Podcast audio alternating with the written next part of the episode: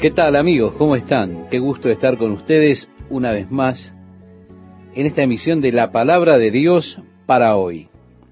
En el capítulo 21 de Proverbios, Salomón declara, como los repartimientos de las aguas, así está el corazón del rey en la mano de Jehová. A todo lo que quiere, lo inclina. Quiero decirle, estimado oyente, que las palabras que se traducen aquí repartimientos de las aguas, en el hebreo literalmente, quiere decir como los cursos de las aguas. Es que en la tierra de Israel han hecho muchos canales para el agua, por medio de los cuales pueden dirigir el agua del río hacia las áreas de cultivo. Estos canales eran, por supuesto, para llevar el agua hacia el área deseada. Es así que Salomón declara que en realidad, el corazón del rey está en la mano de Jehová, y así como el rey, por medio de los canales que él tiene, es capaz de dirigir el agua hacia el sitio que el rey desea. Así Dios es capaz de dirigir el corazón del rey de acuerdo a la voluntad de Dios. Nosotros necesitamos desear que nuestros corazones estén en la mano de Dios, que el Señor pueda dirigir nuestros corazones.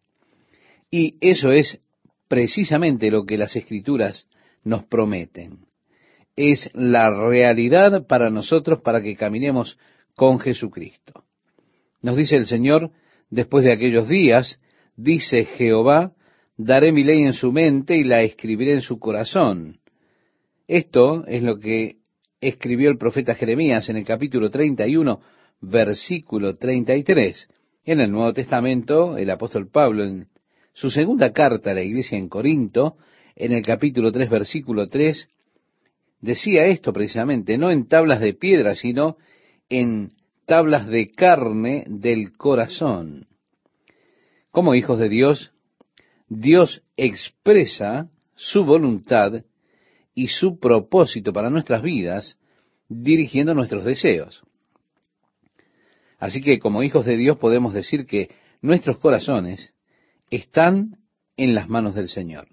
Él los dirige como los canales de agua hacia donde lo indica su voluntad. Es esto precisamente lo que debería ser nuestro caso. En el capítulo 21, en el proverbio que sigue, el versículo 2, nos dice, todo camino del hombre es recto en su propia opinión. Y si esto es verdad, nosotros tenemos que decir que podemos dar fe. Es asombroso cómo es que podemos realmente racionalizar y justificar cada cosa que hacemos. ¿Se da cuenta? Aquí dice, todo camino del hombre es recto en su propia opinión, pero observe, dice, pero Jehová pesa los corazones. Dios mira especialmente mis motivos. Dios siempre está interesado no tanto en lo que hacemos, sino el motivo de nuestras acciones. Ahora, es posible que una persona tenga acciones totalmente apropiadas, pero con la motivación equivocada. En 2 de Corintios capítulo 5 se nos dice que todos nosotros estaremos delante del trono de Cristo. De manera que hemos de ser juzgados de acuerdo a nuestras obras, de qué tipo son esas obras. Jesús nos dice que seremos juzgados definitivamente de acuerdo a no lo que hayamos hecho, sino lo que motivó lo que hicimos. Él decía en el Evangelio de Mateo, en el capítulo 6, versículo 1, guardaos de hacer vuestra justicia delante de los hombres para ser vistos de ellos. De otra manera, no tendréis recompensa de vuestro Padre que está en los cielos. Hay muchas cosas que una persona supuestamente hace para el Señor, pero en su interior, eso está motivado por sus propios deseos de ser reconocido. El deseo de ser un líder o lo que sea. Y la motivación de la obra es lo que está mal. Un día Dios probará nuestros corazones, ha de probar nuestras motivaciones. Así que donde cada hecho es correcto a mis propios ojos, es bueno que yo pueda decir, mira lo que hice, Señor.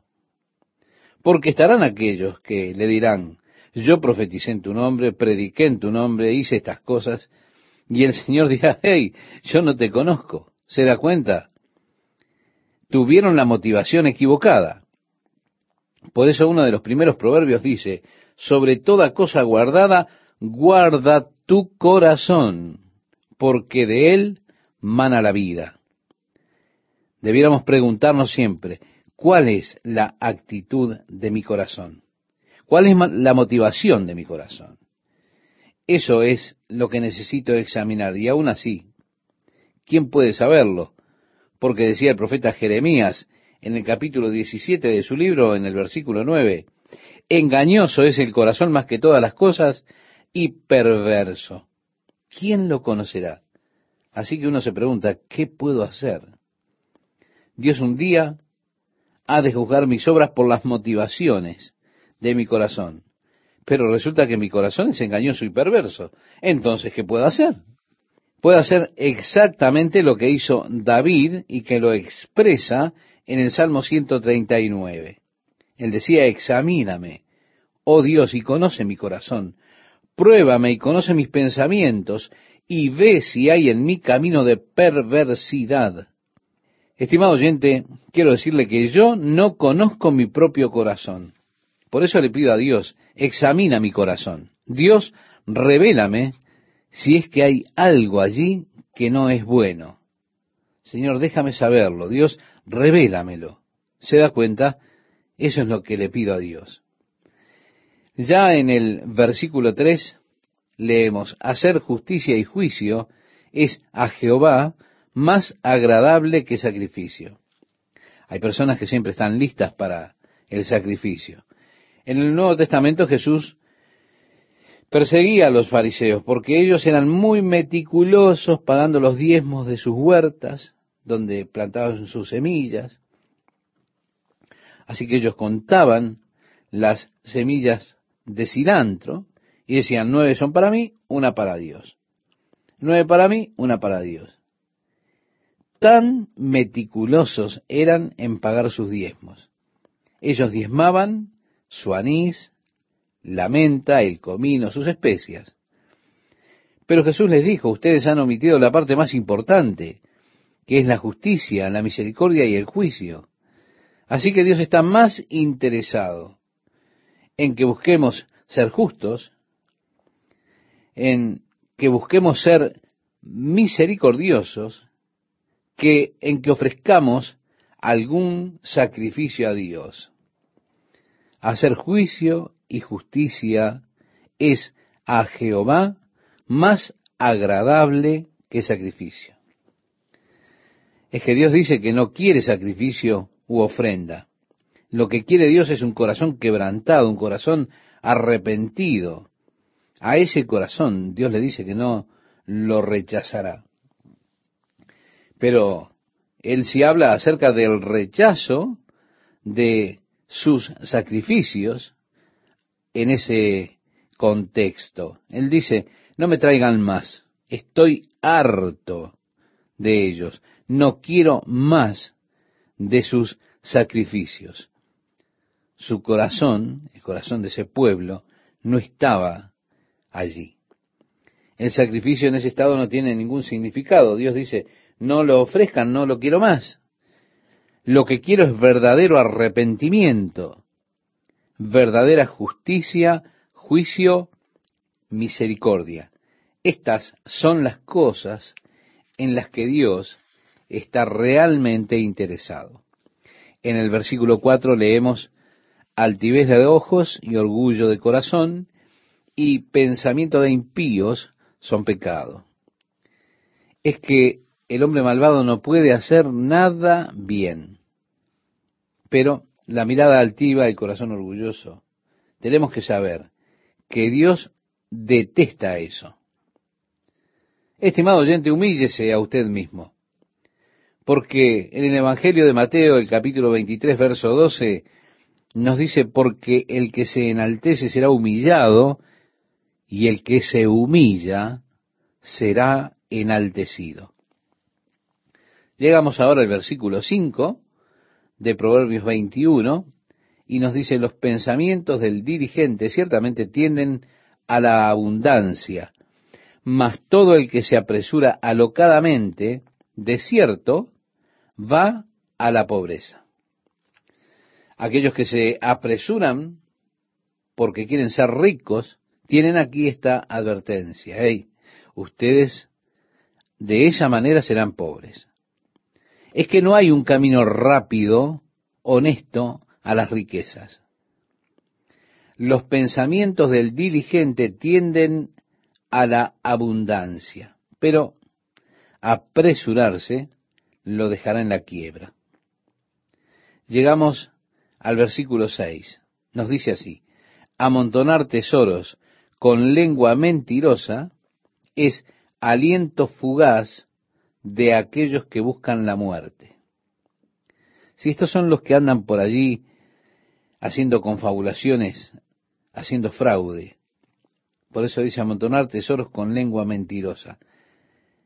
Habla de todas esas estafas que ellos hacen. Pero, ¿cuántas veces cuando ellos son atrapados se quedan sin nada?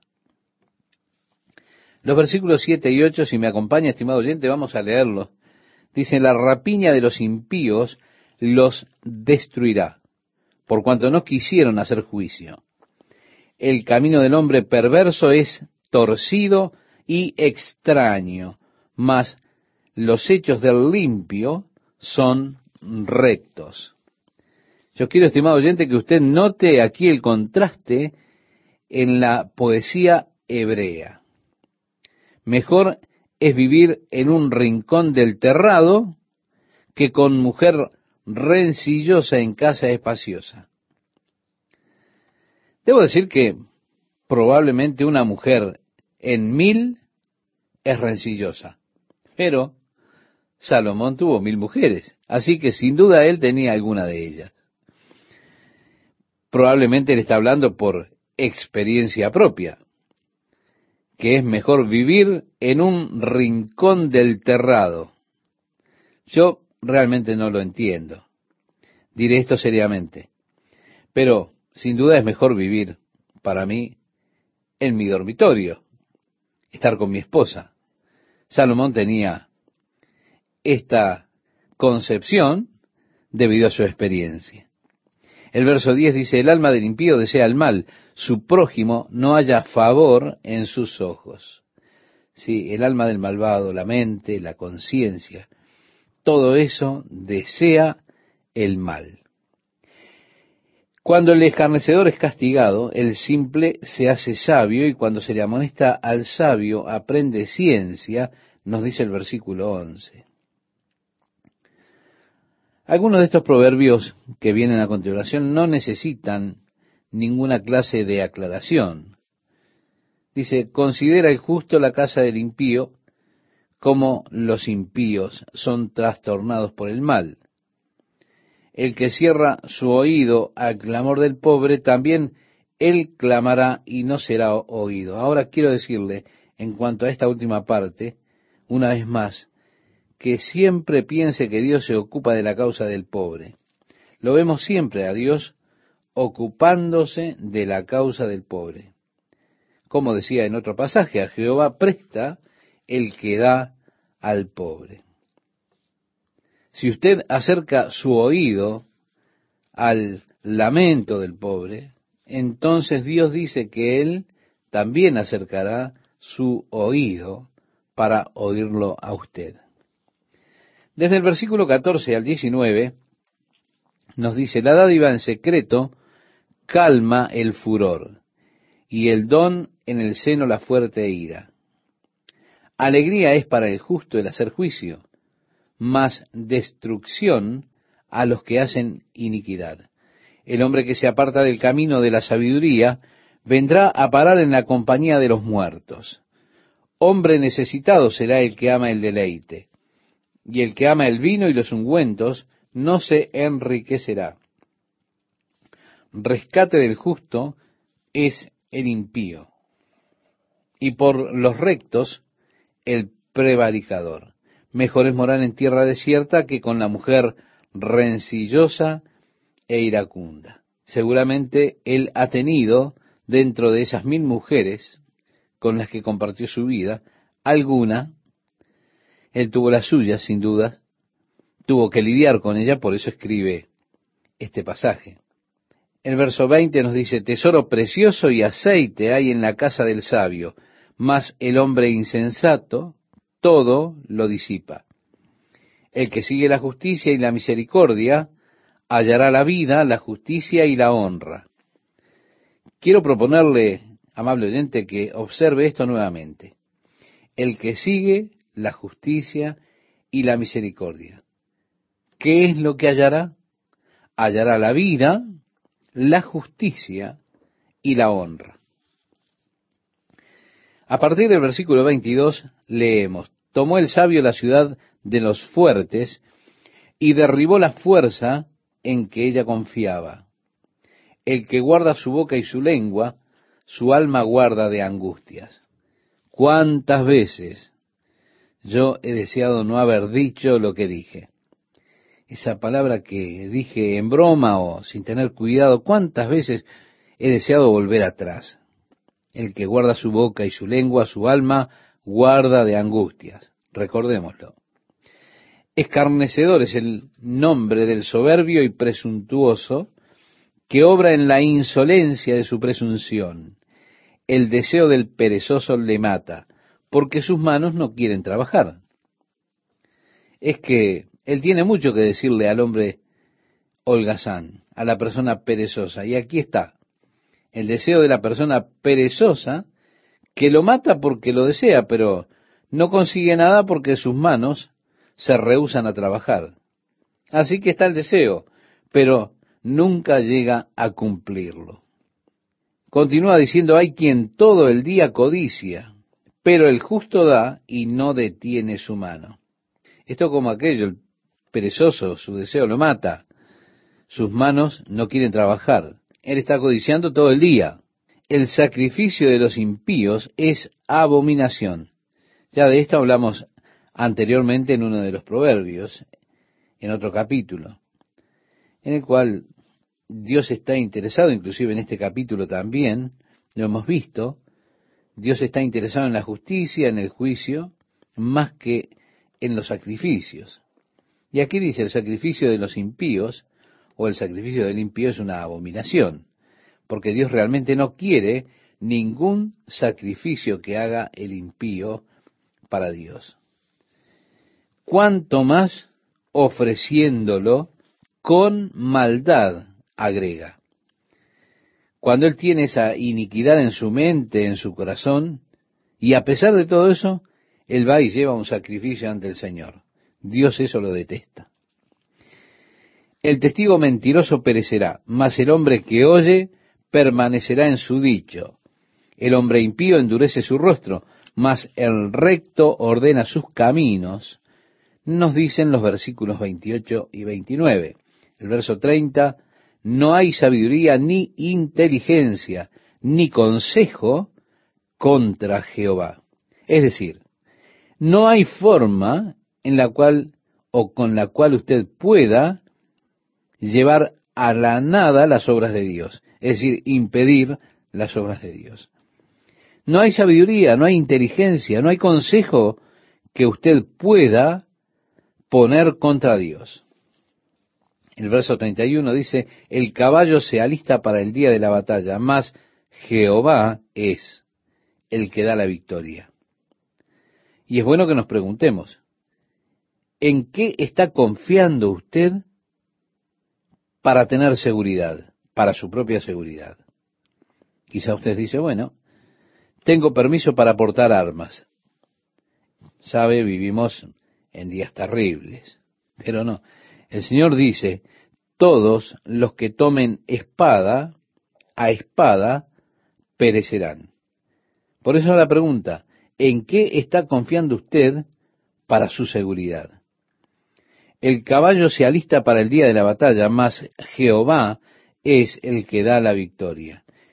En otro salmo dice, si Jehová no edificare la casa, en vano trabajan los que la edifican. Si Jehová no guardare la ciudad, en vano vela la guardia.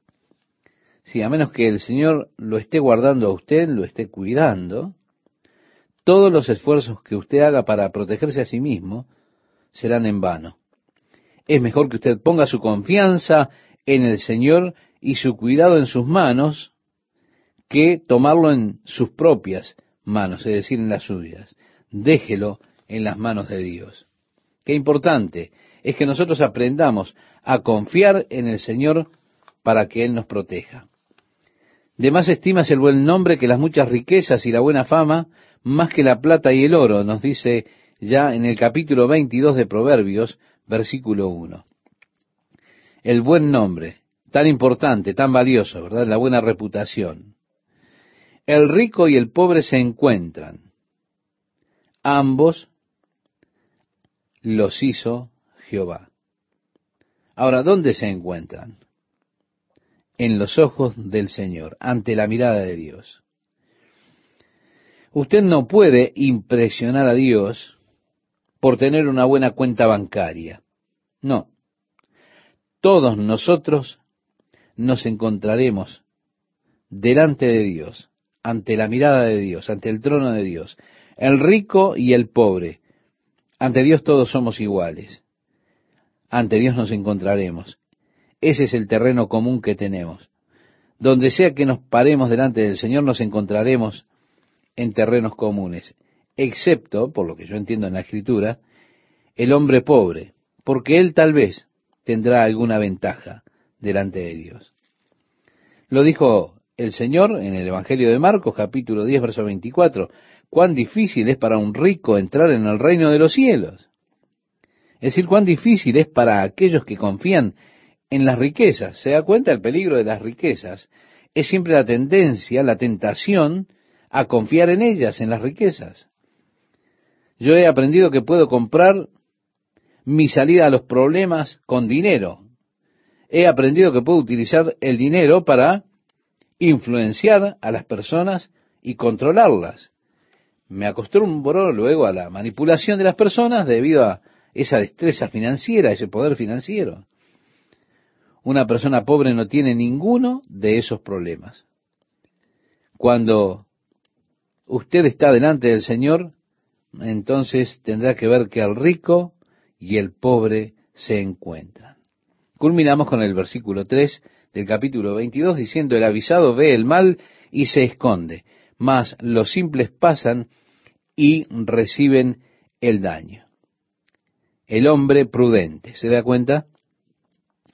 Nosotros vemos el mal que resultará de vivir una vida en el pecado quizá nos escondemos a nosotros mismos de las provisiones que Dios ha hecho para nuestros pecados a través de Jesucristo.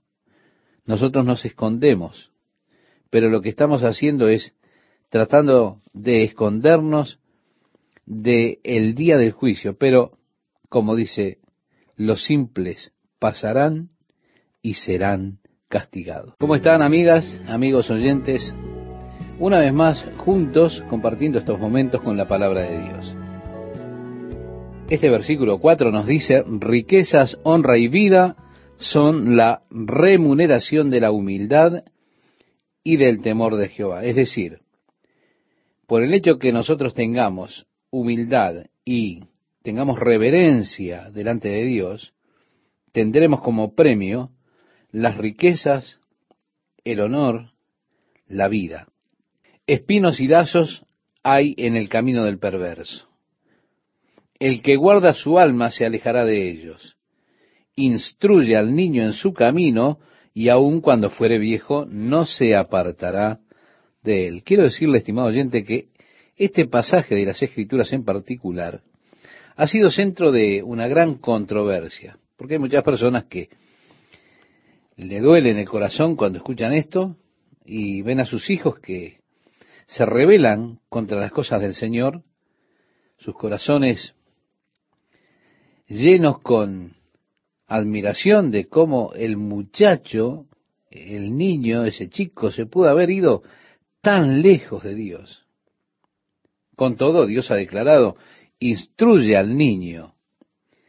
Quiero decirle que esto involucra una responsabilidad, la responsabilidad que hay que tener al instruir al niño.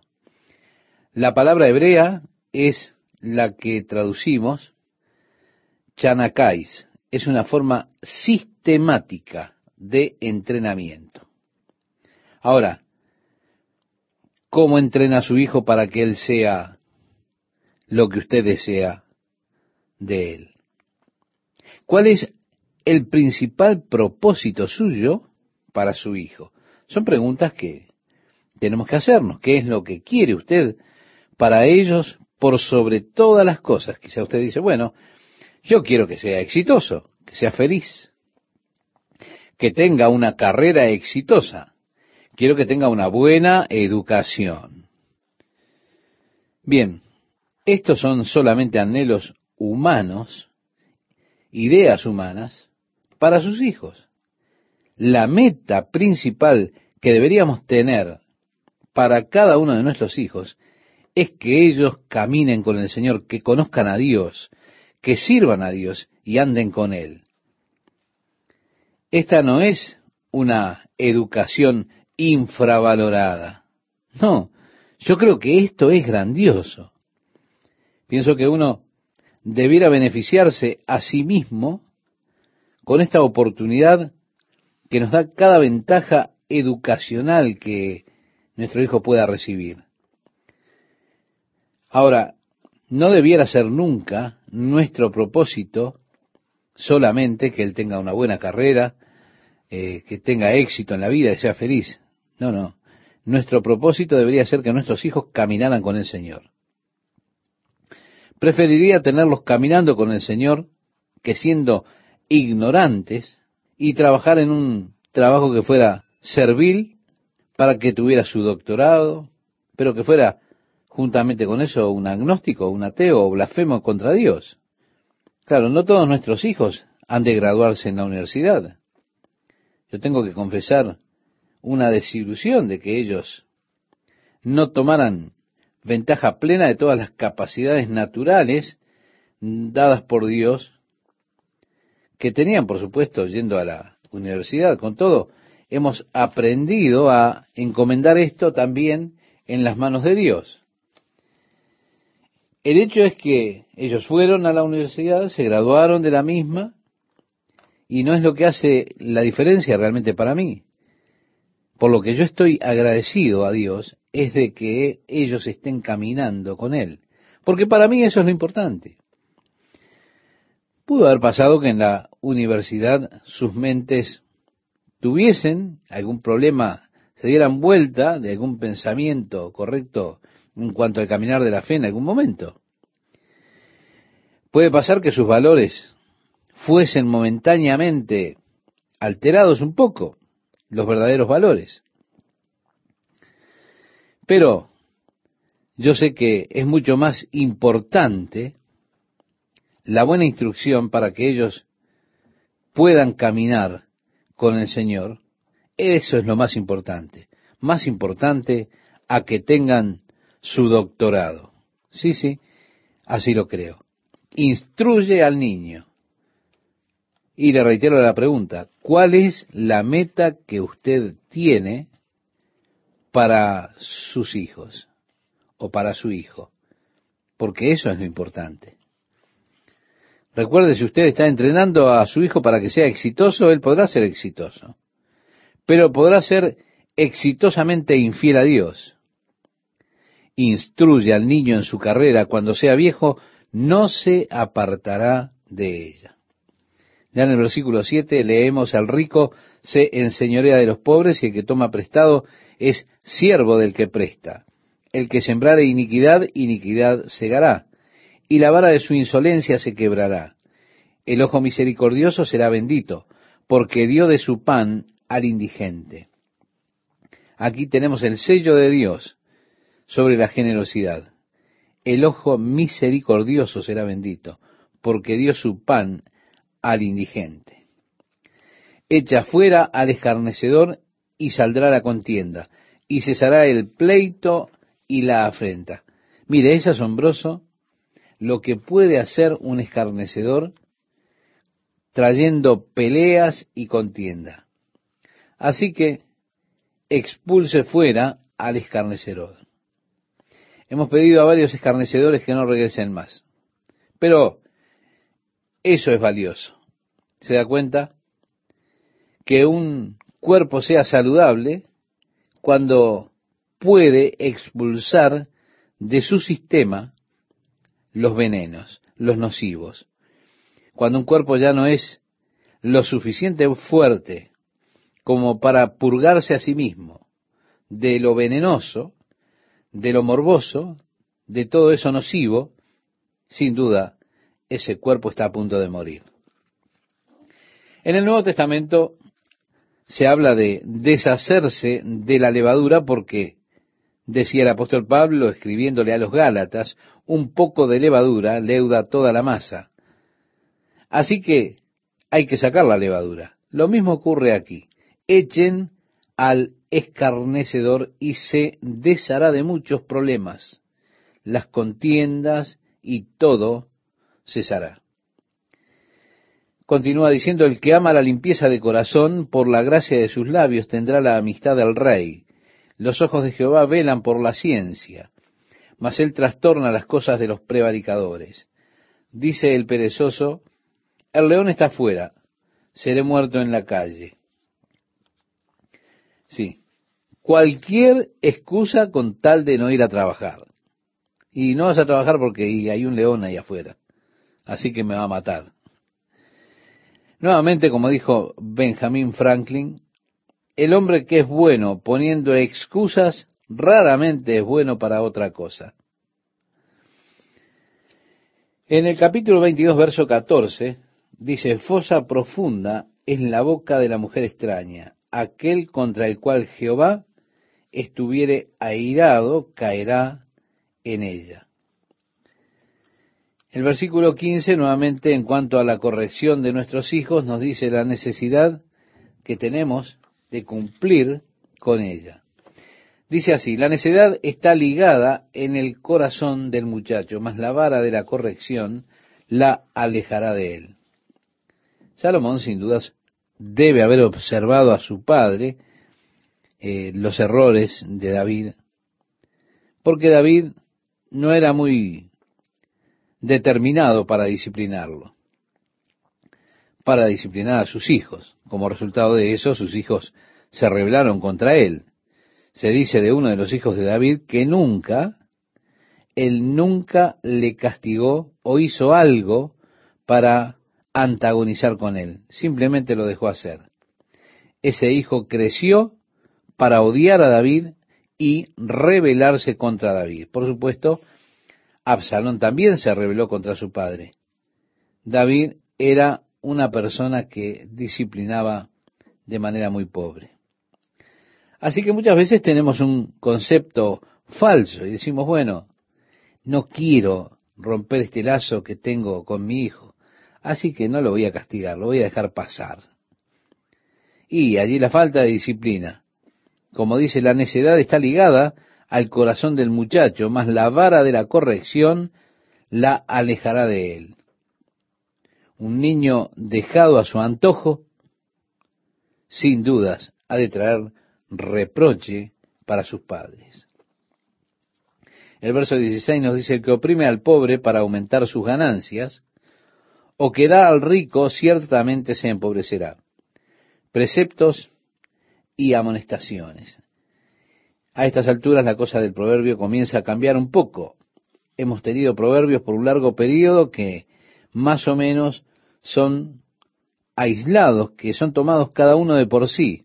En ocasiones hemos tenido versos pareados, es decir, dos de ellos juntos. Pero ahora todo el procedimiento de proverbios va a cambiar. No tenemos ya proverbios de a uno. Esto es son dos o tres, cuatro versículos en los proverbios que ahora siguen. Usted notará este cambio definitivo y en lugar de cuatro líneas, ahora ellos se extienden a un pensamiento concreto mucho más amplio. A partir del verso 17 y hasta el 21 nos dice, Inclina tu oído y oye las palabras de los sabios, y aplica tu corazón a mi sabiduría, porque es cosa deliciosa si la guardares dentro de ti.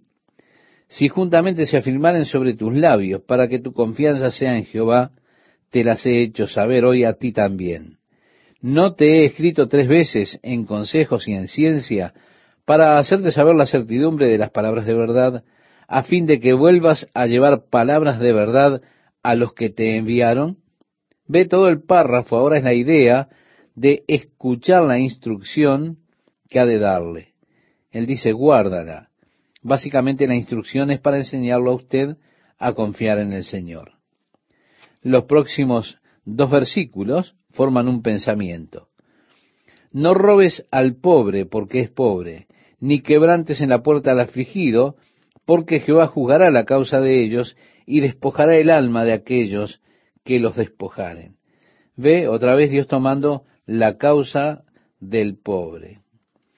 Los versículos 24 y 25 también forman un pensamiento. No te entrometas con el iracundo, ni te acompañes con el hombre de enojos, no sea que aprendas sus maneras y tomes lazo para tu alma. También el 26 y el 27 están juntos.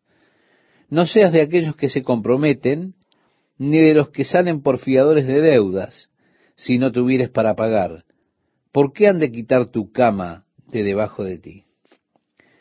¿Cuántas personas que usted ha conocido que ponían su firma como algo seguro han sido defraudadas? ¿Verdad que las ha conocido?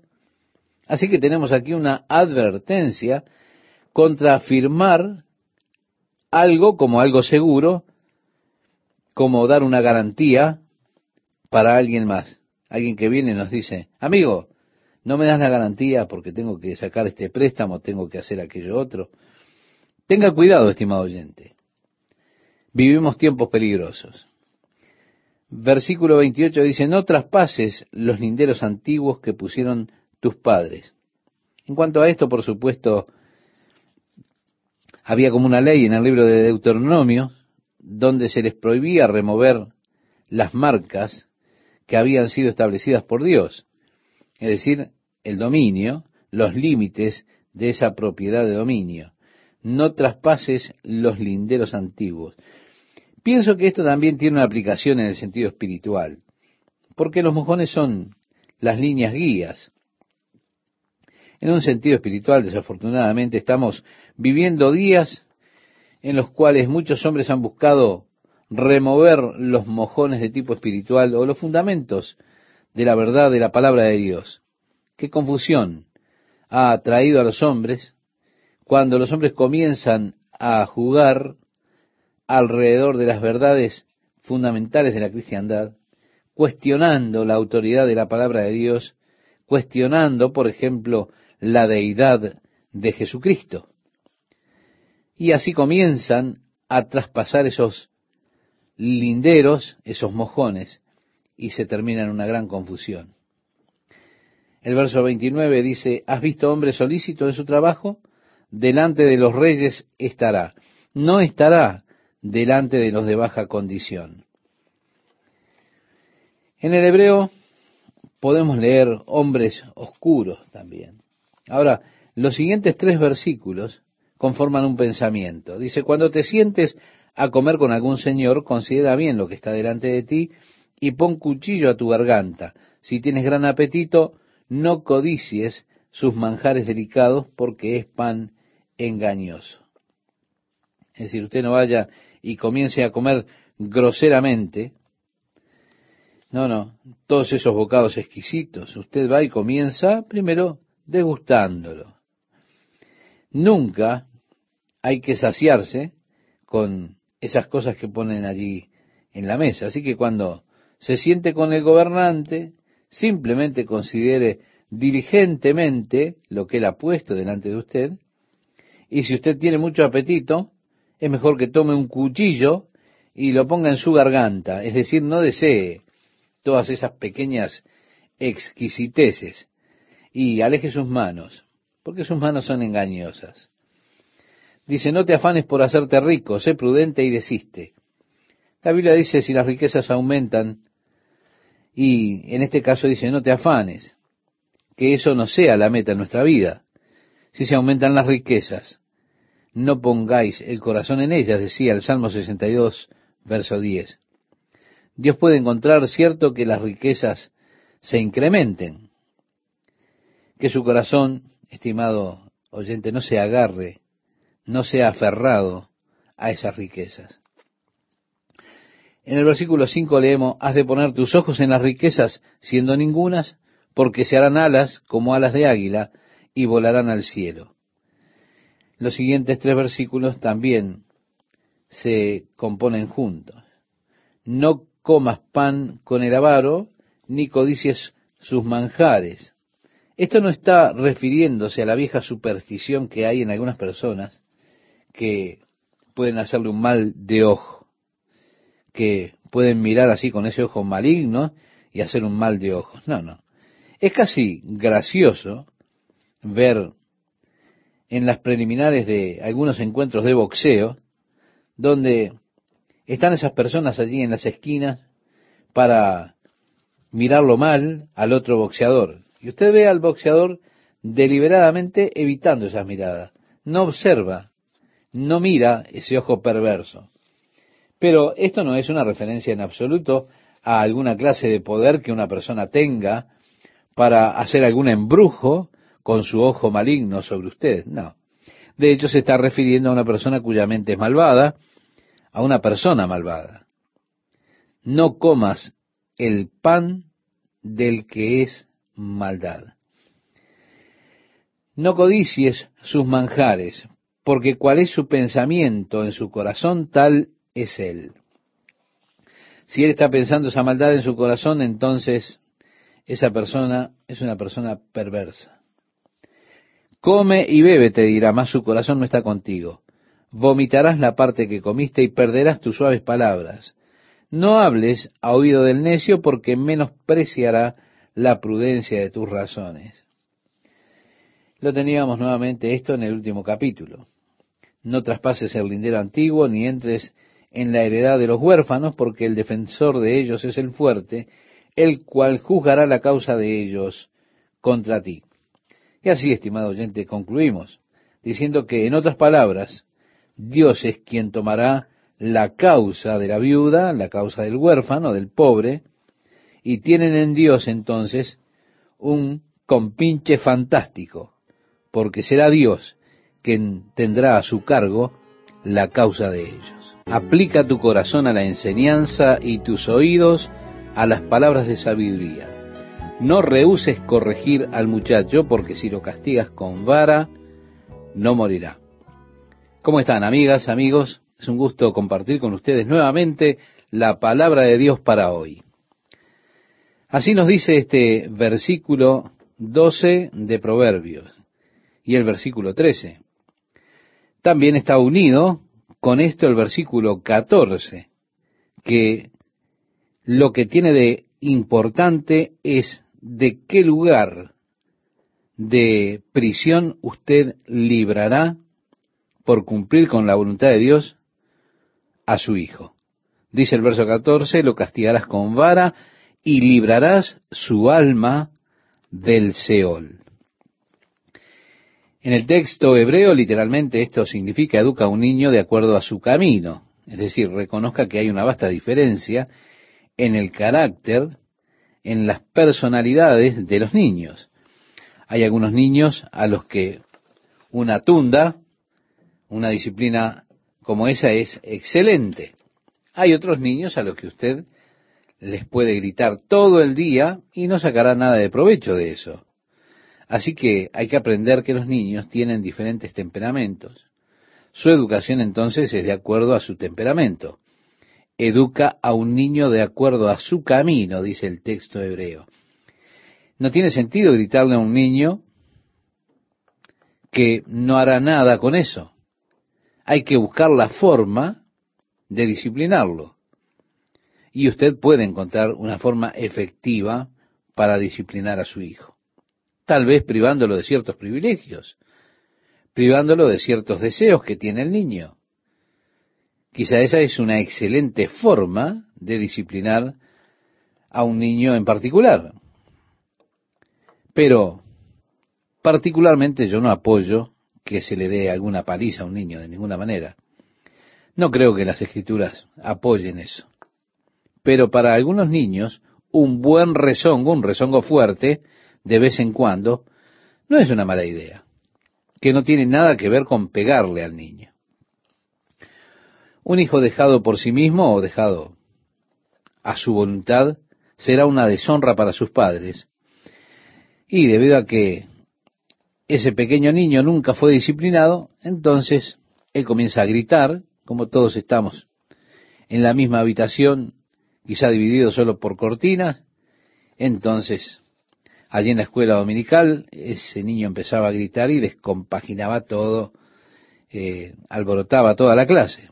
Por supuesto, yo era muy joven, muy nuevo para pastorear, no tenía hijos, así que yo tenía todas las respuestas necesarias para criar niños y demás y aconsejar qué debía hacerse con cada niño. Así que el segundo domingo que estuvimos en la iglesia y comenzó todo ese mismo proceso, cuando esa madre comenzaba a dar la clase, su pequeña niña comenzaba a gritar y a llorar, yo fui a hablar con ella, gentilmente me ofrecí para llevar a su pequeña niña a caminar. Yo no lo haría ahora, pero la llevé una cuadra y luego utilicé algo de psicología que yo pensaba sería lo mejor. Y no quiero recomendárselo, pero funcionó. Le diré, desde ese momento en adelante, cuando la pequeña comenzaba a gritar, yo la miraba y ella se quedaba quieta. Bien, los dos siguientes proverbios ahora van juntos. Dicen los versículos 15 y 16, Hijo mío, si tu corazón fuere sabio, también a mí se me alegrará el corazón. Mis entrañas también se alegrarán cuando tus labios hablen cosas rectas. Bueno, las entrañas físicamente son los riñones. Ellos pensaban que las emociones más profundas de una persona no estaban realmente en el corazón.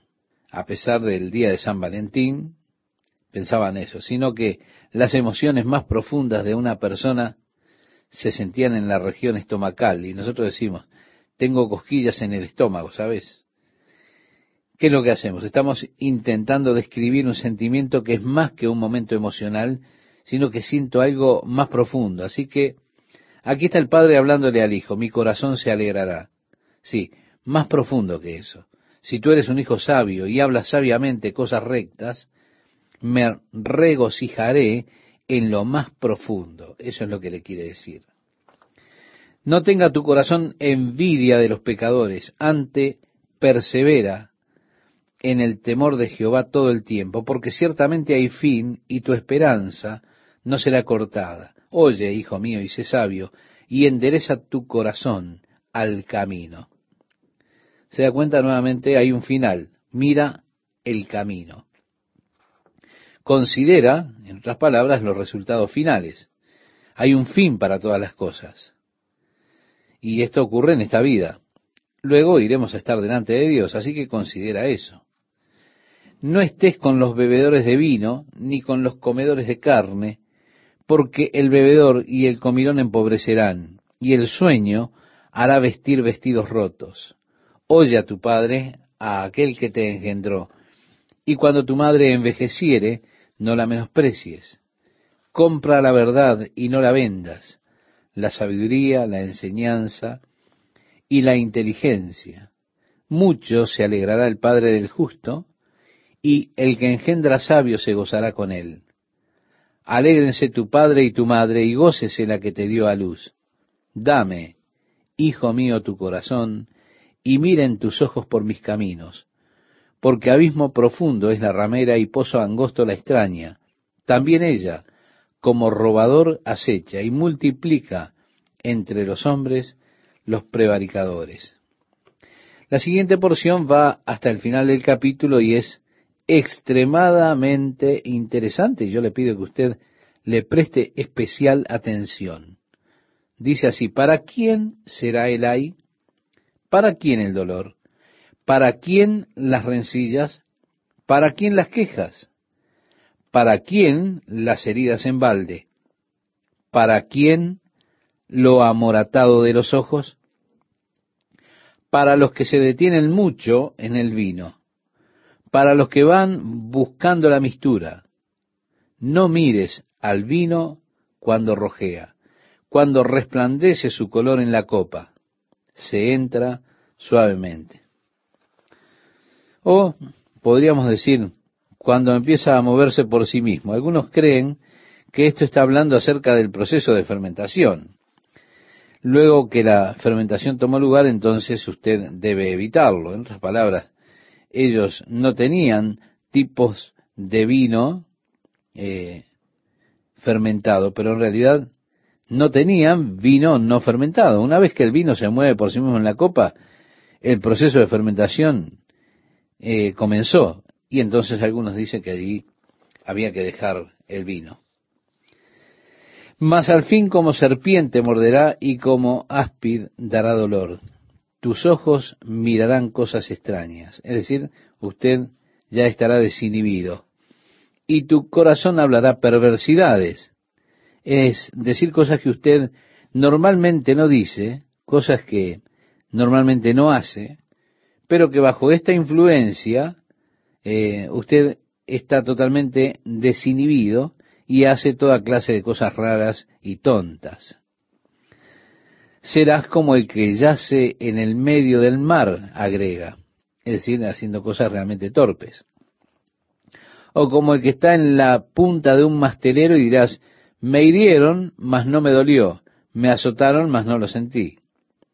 Usted despertará con todos los golpes y cortes que se ha producido y usted no se dará cuenta cómo fue que se produjeron. Cuando despertare, aún lo volveré a buscar. Si los trágicos efectos del alcoholismo están descritos aquí casi gráficamente, aquí en el libro de Proverbios. Continúa el verso 24 poniendo estos versículos en pares o en frases más amplias. No tengas envidia de los hombres malos, ni desees estar con ellos, porque su corazón piensa en robar e iniquidad hablan sus labios. El siguiente dice, con sabiduría se edificará la casa y con prudencia se afirmará, y con ciencia se llenarán las cámaras de todo bien preciado y agradable. Y ahora habla de sabiduría y prudencia y el valor que tienen ellas. El hombre sabio es fuerte, y de pujante vigor el hombre docto, porque con ingenio harás la guerra, y en la multitud de consejeros está la victoria. Alta está para el insensato la sabiduría. En la puerta no abrirá él su boca. La puerta siempre tiene que ver con el lugar de juicio, el lugar donde se juzgaba. Al que piensa hacer el mal, le llamarán hombre de malos pensamientos. El pensamiento del necio es pecado y abominación a los hombres el escarnecedor. Libra a los que son llevados a la muerte, salva a los que están en peligro de muerte. Porque si dijeres, ciertamente no lo supimos, ¿acaso no lo entenderá el que pesa los corazones, el que mira por tu alma, él lo conocerá y dará al hombre según sus obras. En otras palabras, si fallas en ayudar a alguien cuando tienes la posibilidad de hacerlo, si no lo haces y tú dices, yo no lo sabía, usted no puede deshacerse de sus responsabilidades porque Dios conoce su corazón. Dios sabe muy bien lo que hay en su mente y usted tal vez intente excusar sus acciones, pero por más que diga, oh, yo no lo sabía, aún así Dios ha de pesar su corazón, porque Dios sabe lo que hay en su mente, y Dios dará a cada hombre, le dará el pago de acuerdo a sus obras. A partir del versículo 13 leemos, come, hijo mío, de la miel, porque es buena, y el panal es dulce a tu paladar. Así será a tu alma el conocimiento de la sabiduría. Si la hallares, tendrás recompensa, y al fin tu esperanza no será cortada. Qué dulce resulta esto, es un poco de verdad, ¿no? Qué dulce es obtener conocimiento del Señor en alguna cosa en particular. Es tan dulce como la miel en la boca. Hay una dulzura para el alma cuando uno obtiene ese conocimiento de Dios, esa sabiduría. El verso 15 expresa, oh impío, no aceches la tienda del justo, no saquees su cámara, porque siete veces cae el justo y vuelve a levantarse, mas los impíos caerán en el mal. Nosotros tal vez tengamos que caer, pero gracias a Dios, aunque tengamos que caer, nos volveremos a levantar. Yo siempre digo que no, no hay ningún mal en caerse a menos que usted se quede allí. Todos tropezamos, todos caemos. Ninguno de nosotros es perfecto. Dios lo sabe, sabe que nosotros no somos perfectos. Él conoce nuestra formación, sabe que no somos más que polvo. Nosotros generalmente pretendemos más de nosotros mismos que lo que pretende Dios. Por regla general somos nosotros más duros con nosotros mismos de lo que es Dios. Y nos frustramos tanto cuando caemos, nos frustramos tanto cuando fallamos. Pero a Dios esto no lo frustra en absoluto. Él sabía todo el tiempo que nosotros habríamos de tropezar. Solo era que yo pretendía más de mí mismo de lo que pretendía Dios. Dios no juzga ni condena a alguien cuando tropieza. Es solamente cuando uno se queda allí. Dios comprende. Él tiene una gran paciencia con nosotros. Así como usted tiene tanta paciencia para enseñarle a caminar a su hijo. Usted espera que su hijo tropiece, sabe que lo hará, sabe que ha de caerse, por supuesto. Usted hará su mejor esfuerzo para evitar que su hijo caiga. Pero llegan esos momentos cuando el niño que está aprendiendo a caminar se cae. Ahora, un padre sabio no, no se agitaría y gritaría y correría a decirle, oh, este, ¿estás bien? No, eso ya vamos arriba, vamos a intentarlo de nuevo. Si usted se muestra con su hijo miedoso o agitado, el niño también se agitará y comenzará a llorar y se desanimará. Pero si usted le dice, bueno, estuvo bueno esto, lo hiciste muy bien, diste cinco pasos antes de caerte, qué lindo. Y entonces usted lo anima y el niño intenta nuevamente. Estimado oyente, Dios nos está enseñando a caminar. Nosotros tropezamos muchas veces. En esas situaciones también muchas veces nos desanimamos. Y decimos, lo intenté tantas veces y fallé de nuevo. Pero Dios está diciendo, hey, eso fue un buen intento, vamos a intentarlo de nuevo. Aquí fue donde cometiste tu error. Ahora mantén tus ojos puestos en mí.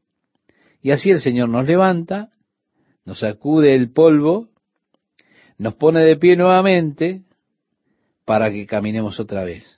Porque Dios es tan paciente con nosotros, es tan comprensivo. Dice que si el justo cae siete veces, volverá a levantarse. Y evidentemente está hablando no del número, sino de toda la experiencia que abarca la experiencia de los hijos de Dios. Cuántas veces se caiga, cuántas veces Dios lo ayudará a levantarse. Ahora, aquí viene un proverbio difícil. Dice, cuando cayere tu enemigo, no te regocijes. Y cuando tropezare, no se alegre tu corazón. No sea que Jehová lo mire y le desagrade, y aparte de sobre él su enojo. Así que mi amigo, no se regocije y deje que Dios se encargue de él. No te entremetas con los malignos. Recuerda el Salmo 37, esto parece que es algo que probablemente Salomón aprendió de su padre David. No te impacientes. David decía eso en el Salmo 37, a causa de los malignos, porque como hierba serán pronto cortados. Ahora, no te entremetas con los malignos, ni tengas envidia de los impíos, porque para el malo no habrá buen fin, y la lámpara de los impíos será apagada. Vale decir, no tengas envidia de ellos, ellos serán definitivamente eliminados. Continúa diciendo, teme a Jehová, hijo mío, y al rey, no te entremetas con los veleidosos, porque su quebrantamiento vendrá de repente, y el quebrantamiento de ambos, ¿quién lo comprende? También estos son dichos de los sabios. Hacer acepción de personas en el juicio no es bueno. El que dijere al malo, justo eres, los pueblos lo maldecirán, y le detestarán las naciones, mas los que lo reprendieren tendrán felicidad, y sobre ellos vendrá gran bendición. Besados serán los labios del que responde palabras rectas.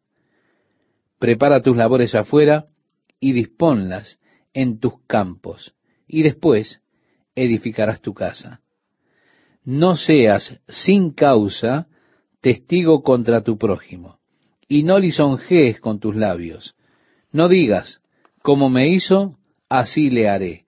Daré el pago al hombre según su obra. Esto nos dice desde el versículo 21 al 29. Y es recomendable recordarlo. No diga eso, estimado oyente. Eso se da a menudo. Pensamos, yo le voy a hacer a este lo que él me hizo a mí. Dios le dice que no haga eso, que no diga eso. Porque en la carta que el apóstol Pablo le escribe a los romanos, en el capítulo 12, versículo 19, Dios dice algo. Mía es la venganza. Yo pagaré, dice el Señor. Pasé junto al campo del perezoso y junto a la viña del hombre falto de entendimiento, y he aquí que por toda ella habían crecido los espinos. Ortigas habían ya cubierto su faz y su cerca de piedra estaba ya destruida.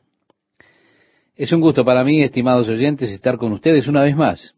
Así que les saludo y les animo a que sigan con nosotros creciendo en la relación, en la comunión con Dios a través del estudio de la palabra de Dios. Lo que hemos leído es prácticamente la oda del perezoso. Ahora, ustedes que han estado quizá en Tierra Santa, podrían ver esto. Habrán podido contemplar esas paredes de piedra que rodean los viñedos y demás. Con frecuencia están muy bien ordenadas. Pero para el holgazán, la pared de piedra está, por supuesto, totalmente desarmonizada, está rota, podríamos decirlo así. Continúa diciendo, miré y lo puse en mi corazón, lo vi y tomé consejo. Un poco de sueño, cabeceando otro poco, poniendo mano sobre mano otro poco para dormir, así vendrá como caminante tu necesidad y tu pobreza como hombre armado. Es esta una lección del holgazán. Entramos ahora, estimado oyente, en el capítulo 25. Es interesante que estos proverbios fueron compilados por Ezequías cuando él se convirtió en rey. Fue allí que fueron añadidos al libro de proverbios por los escribas de este rey. Durante el periodo del reinado de Ezequías hubo un gran avivamiento. Antes de él el reino había llegado al punto más bajo, estaban en lo peor en cuanto a idolatría, en cuanto a todas esas condiciones. Cuando Ezequías comienza a reinar, hubo un verdadero avivamiento espiritual, hubo un movimiento nacionalista entre el pueblo, en donde usted ve personas realmente interesadas por la palabra de Dios, usted se da cuenta que ha ocurrido un avivamiento. ¿Por qué? Porque un avivamiento espiritual siempre trae un renovado interés por la palabra de Dios. Así que los escribas de el rey Ezequías comenzaron a buscar la palabra de Dios, comenzaron a buscar en las escrituras y se hallaron con estos proverbios y los añadieron al libro de proverbios. Así que, si usted lee el versículo 1 del capítulo 25, allí se lo explica todo. Dice así, también estos son proverbios de Salomón, los cuales copiaron los varones de Ezequías, rey de Judá. Estos encontraron los proverbios y los copiaron, los añadieron al libro de los proverbios de Salomón. Comienza el versículo 2 diciendo, Gloria de Dios es encubrir un asunto, pero honra del rey es escudriñarlo. ¿Cuánto ha encubierto Dios de su propia sabiduría y entendimiento y de su poder? Los secretos del universo encubiertos por Dios. Con todo, la honra de un rey es buscar en un asunto. Para la altura de los cielos y para la profundidad de la tierra y para el corazón de los reyes, no hay investigación, dice el versículo 3. Los versículos 4 y 5 van unidos, dicen, quita las escorias de la plata y saldrá alhaja al fundidor, aparta al impío de la presencia del rey y su trono se afirmará en justicia tenemos allí la remoción de la escoria de la plata. Sabemos que el día viene cuando Dios habrá de testear todas nuestras obras por medio del fuego y la escoria será quitada cuando estemos de pie delante del rey. Él ha de establecer entonces su reino en justicia. Toda la escoria será quitada. A partir del versículo 6 leemos, No te alabes delante del rey, ni estés en el lugar de los grandes, porque mejor es que se te diga sube acá, y no que seas humillado delante del príncipe a quien han mirado tus ojos. Recuerda, Jesús dijo en cierta oportunidad, cuando se les pida venir a una fiesta, no vayan y tomen la mesa más honorable y la silla más honorable. Siéntense en un lugar menor. Es mucho mejor que el anfitrión venga y le diga, ven y siéntate aquí en lugar de estar sentado en un lugar de prominencia y que venga el anfitrión y le diga, escuche compañero, está en el lugar equivocado, baje de allí. Por eso Jesús realmente más o menos está tomando esto que dijo Salomón. Mejor es que se diga sube alto más que usted tenga que ser puesto en un lugar más bajo en presencia del príncipe. El versículo 8 de Proverbios 25 nos dice, no entres apresuradamente en pleito, no sea que no sepas qué hacer al fin, después que tu prójimo te haya avergonzado. Trata tu causa con tu compañero y no descubras el secreto a otro, no sea que te deshonre el que lo oyere y tu infamia no pueda repararse. El versículo 11 es un versículo muy pintoresco. Dice, manzana de oro con figuras de plata es la palabra dicha como conviene. Ahora, no sé si son deliciosas las manzanas de oro con figura de plata. Lo que sí sé es que quedarían muy lindas. Eso está puesto en este sentido. Algunas personas tienen el don de decir lo justo en el momento adecuado. ¿Se da cuenta? Usted puede tener una clase de situación que puede ser muy explosiva. Está todo el mundo tenso. Y alguien con este don viene, dice lo adecuado y todo se vuelve calma. Y usted piensa, tiene razón. Simplemente está esperando que toda esta cosa termine. Allí viene justamente esa palabra en medio de todo eso que uno quiere que concluya definitivamente porque está todo tan tenso, tan convulsionado, y aparece esa palabra que se habla adecuadamente. Cuán glorioso es algo así. Dios nos dio este regalo de poder decir lo justo en el momento adecuado. Ahora, no sé por qué es que muchas veces, aunque sabemos lo correcto para decirlo, es tan difícil decirlo.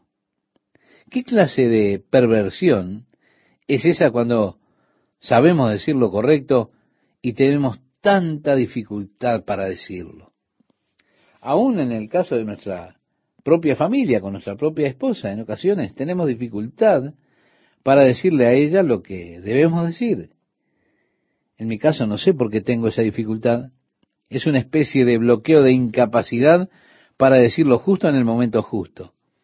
Hay muchas ocasiones en que podríamos, diciendo lo correcto, hasta cambiar toda la atmósfera de la casa. La palabra dicha como conviene. Esto es glorioso. Muchas veces, aun cuando sabemos esa palabra, no la decimos. Y eso no es una virtud. De hecho, está probablemente mal dejar algo en estado de irritación cuando usted tiene palabras para que eso pueda cambiar. Muchas veces me enojo tanto conmigo mismo por lo que sé que debería hacer y no hago. Eso me deja mal. El verso 12 nos expresa, como zarcillo de oro y joyel de oro fino, es el que reprende al sabio que tiene oído dócil. Como frío de nieve en tiempo de la siega, así es el mensajero fiel a los que lo envían, pues al alma de su Señor da refrigerio. Como nubes y viento sin lluvia, así es el hombre que se jacta de falsa liberalidad. Con larga paciencia se aplaca el príncipe, y la lengua blanda quebranta los huesos. ¿Hallaste miel? Come lo que te basta, no sea que hastiado de ella la vomites. Bien, ahora aquí hay algo interesante para considerar. Detén tu pie de la casa de tu vecino, no sea que hastiado de ti te aborrezca. ¿Se da cuenta? Siéntate allí y allí tienen cosas que quieren hacer y y uno los entretiene y ellos están deseando que uno salga, se vaya y tienen cosas que quieren hacer, pero uno está de aquí para allá y no puede ser así. Es decir, uno debe saber ubicarse. Quita tu pie de la casa de tu vecino. Hay que saber cuando uno va cómo comportarse y saber el tiempo de irse. Martillo y cuchillo y saeta aguda es el hombre que habla contra su prójimo falso testimonio. Como diente roto y pie descoyuntado es la confianza en el prevaricador en tiempo de angustia. El que canta canciones al corazón afligido es como el que quita la ropa en tiempo de frío o el que sobre el jabón echa vinagre. Estimado oyente, alguna vez ponga vinagre sobre el jabón para hacer la prueba. ¿En qué solemos poner vinagre? Bueno, podríamos decir, bicarbonato de sodio es lo correcto. No, pero yo le digo, ponga vinagre sobre el jabón, porque dice aquí el vinagre sobre el jabón. Así es el que canta canciones al corazón afligido. Allí tendrá una figura visible de lo que dice aquí la palabra de Dios. El verso 21 establece, si el que te aborrece tuviere hambre, dale de comer pan. El apóstol Pablo cita esto en la carta que le escribe a los romanos en el capítulo 12. Si su enemigo está hambriento, dele pan para comer, en el versículo 20 de ese capítulo. Volviendo a nuestro estudio del capítulo 25 del libro de Proverbios, a partir del verso 21, dice, y si tuviere sed, dale de beber agua porque ascuas amontonará sobre su cabeza, y Jehová te lo pagará. Ahora, es interesante, ¿qué significa esto? Creo que hace referencia más bien el poner ascuas de fuego sobre su cabeza la costumbre que se tenía aquel que no tenía posibilidades, que era pobre y no tenía posibilidades de tener carbón para encender, pasaba por la puerta de los demás y aquellos que tenían ponían sobre el brasero que llevaba sobre su cabeza, le ponían brasas para que llevara para su casa y así pudiera calentarse. A eso creo que hace referencia. El versículo 23 del capítulo 25 nos dice, el viento del norte ahuyenta la lluvia y el rostro airado la lengua detractora. Alguien anda calumniando por allí. Simplemente mírelos de mala manera. Eso ha de pararlos. La ira sanciona una lengua detractora, la hace detener. Mejor es estar en un rincón del terrado que con mujer rencillosa en casa espaciosa. Ya hemos tratado este asunto, pero estos hombres que eran escribas lo copiaron. Evidentemente sacaron provecho de esto. El verso 25 nos dice, como el agua fría al alma sedienta, así son las buenas nuevas de lejanas tierras. Como fuente turbia y manantial corrompido es el justo que cae delante del impío. Comer mucha miel no es bueno, ni el buscar la propia gloria es gloria. Y luego esto último, como ciudad derribada y sin muro, es el hombre cuyo espíritu no tiene rienda. Sí, estimado oyente, un hombre que no tiene gobierno sobre su espíritu, un hombre que siempre está librando su temperamento. Es como una ciudad indefensa, una ciudad que está derribada sin muros. Tendríamos que orar, oh Dios, ayúdanos a que podamos gobernar nuestros propios espíritus. El verso 1 del capítulo 26 dice, como no conviene la nieve en el verano, ni la lluvia en la siega, así no conviene al necio la honra. La cuestión acerca de la nieve en el verano y la lluvia en la siega es que ambas están fuera de lugar, fuera de tiempo. Así que la honra está fuera de lugar en lo que al necio tiene referencia. Simplemente es algo que está fuera de lugar. Como el gorrión en su vagar y como la golondrina en su vuelo, así la maldición nunca vendrá sin causa. El vuelo de la golondrina parece un vuelo errático. La palabra traducida pájaro es la palabra que dio lugar a esta palabra gorrión. La idea es que si una persona trata de maldecirle sin causa, usted no se preocupe. No se cumplirá nada de lo que dijo, no pasará de ningún modo. Muchas personas se preocupan porque alguien los amenazó o porque los maldijo o les dijo alguna clase de embrujo. No se preocupe por eso. Esa maldición no ocurrirá. Ahora, ahí no dice algo que usted merezca, pero una maldición sin causa no vendrá. El látigo para el caballo, el cabestro para el ano y la vara para la espada del necio. Así que él no tiene realmente mucho cuidado del necio, porque la espalda del necio, dice la vara para la espalda del necio. No tiene, no se preocupa mucho por el necio, más bien lo mira con ojos duros. Los próximos dos proverbios parecen ser ante nuestra mirada un poco inconsistentes, porque dice, nunca respondas al necio de acuerdo con su necedad, para que no seas tú también como él. Pero lo que está diciendo es, en otras palabras, no se entrometa a pelear con un tonto es una pérdida de tiempo.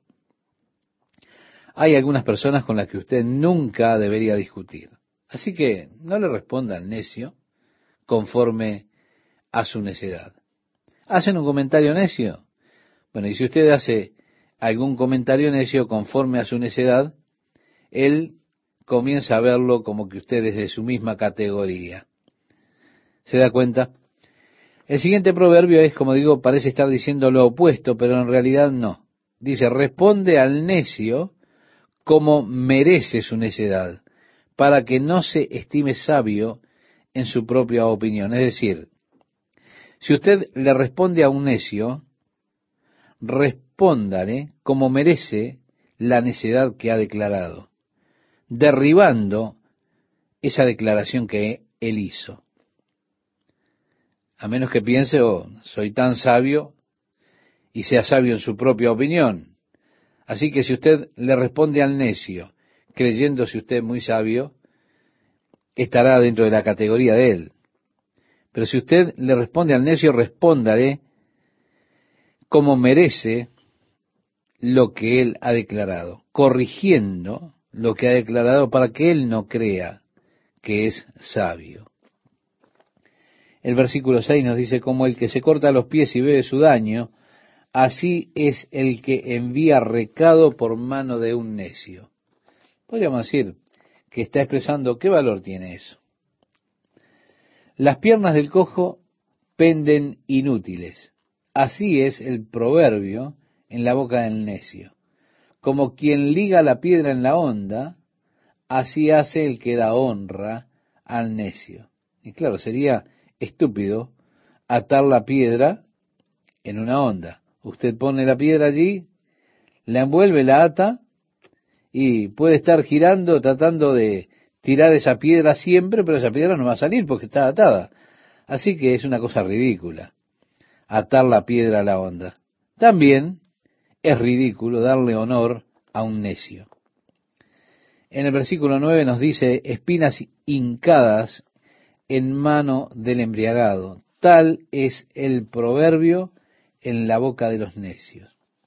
Se piensa esto como espina clavada en la mano de un borracho, esto no significa que un borracho tiene la mano agujereada por la espina y no se da cuenta de eso, sino que el borracho tiene la espina clavada allí y tiene esta espina en su mano y eso lo puede poner bravo, muy peligroso. ¿Por qué no se da cuenta de lo que pasa y quizás se pueda enojar mucho con el que pase por allí cerca? Porque él tiene esa espina en la mano y eso lo hace una persona peligrosa. Así que una parábola en la boca de un necio puede ser una cosa muy peligrosa. El verso 10 nos dice, como arquero que a todos hiere, es el que toma a sueldo insensatos y vagabundos. En otras palabras, han de tener su merecido a su tiempo. Y culminando este día, tenemos el versículo 11, que nos dice, como perro que vuelve a su vómito, así es el necio que repite su necedad. El apóstol Pedro parece que hace referencia a este versículo en particular cuando en su segunda carta, en el capítulo 2, versículo 22, habla acerca de algo que tiene que ver con el perro que vuelve a su vómito. Y le recomiendo a usted, estimado oyente, estimada oyente, que lea ese pasaje de la segunda carta del apóstol Pedro, capítulo 2, verso 22. Sería muy oportuno que le diera lectura a este pasaje luego que concluya nuestro programa de este día.